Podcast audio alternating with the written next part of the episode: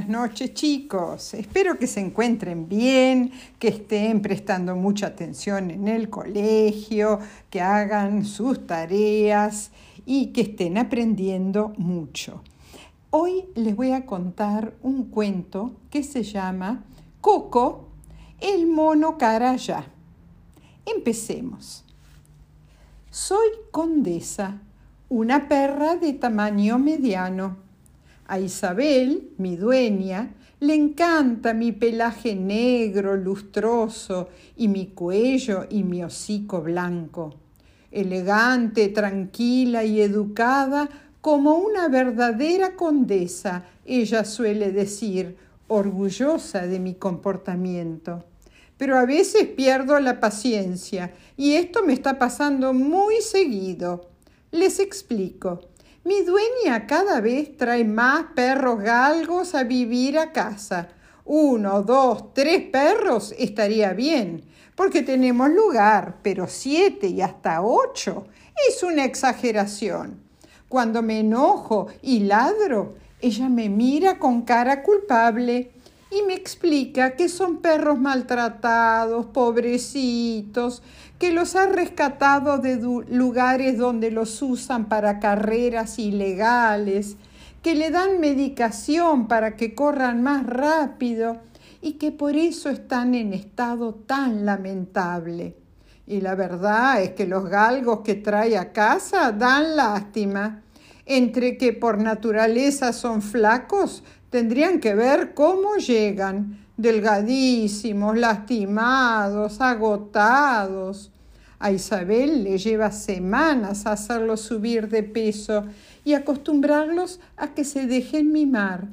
Mientras a mí, uno que otro mimo de vez en cuando, cuando le rozo las piernas para recordarle que yo también existo, me dice que está muy ocupada que le tenga un poquito de paciencia hasta que les encuentre un nuevo hogar a los galgos.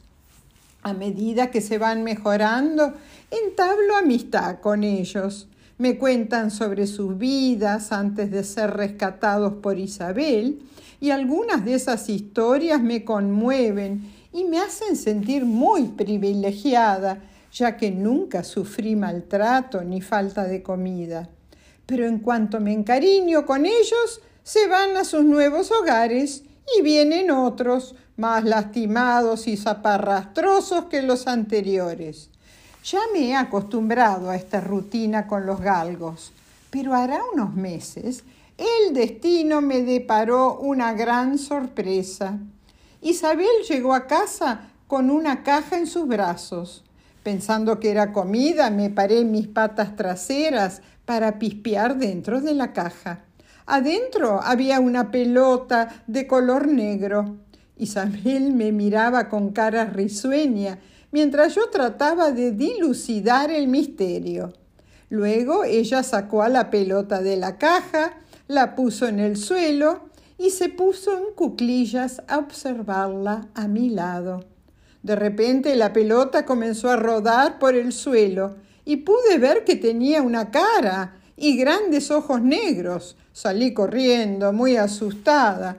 Nunca había visto algo así. Isabel me fue a buscar y trató de calmarme. No te asustes, condesa, es un monito carayá o monito aullador, no te va a hacer nada.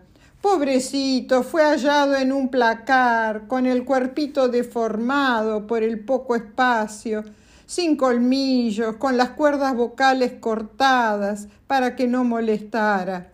Ah, no, pensé yo, esto ya es demasiado. Isabel no solo trae galgos malheridos a casa, que por lo menos son perros como yo, pero ahora un mono, y más maltrecho que los galgos.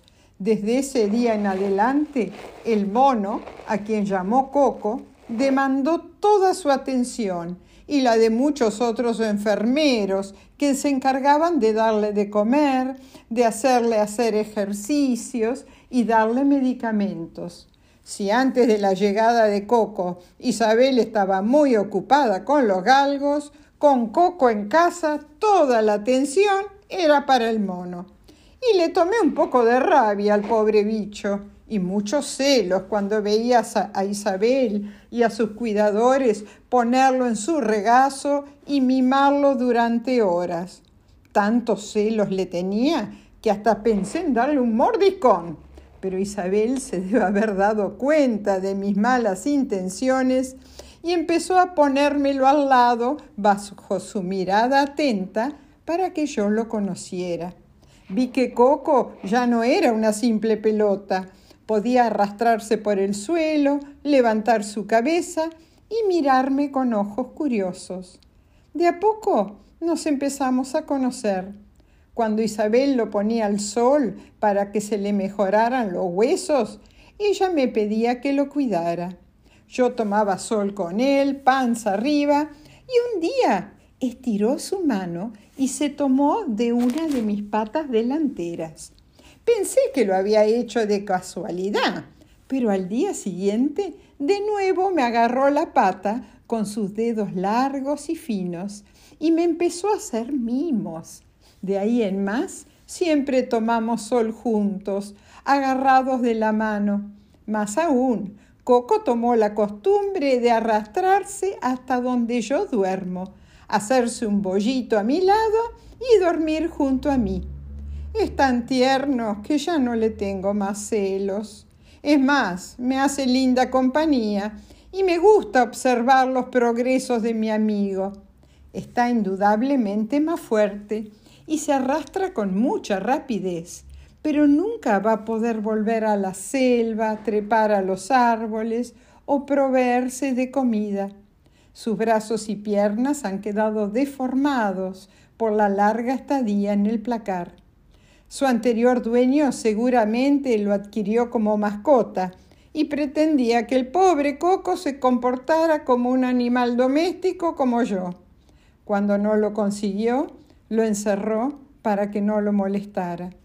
Ojalá no haya más monos u otros animales salvajes privados de su libertad. Y en cuanto a Coco, Isabel y yo lo estamos mimando por todo lo que sufrió. Y él, en agradecimiento, nos toma de la mano y de la pata y nos regala una sonrisa.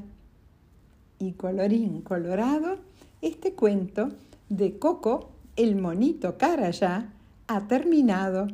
Espero que les haya gustado. Les mando a todos un gran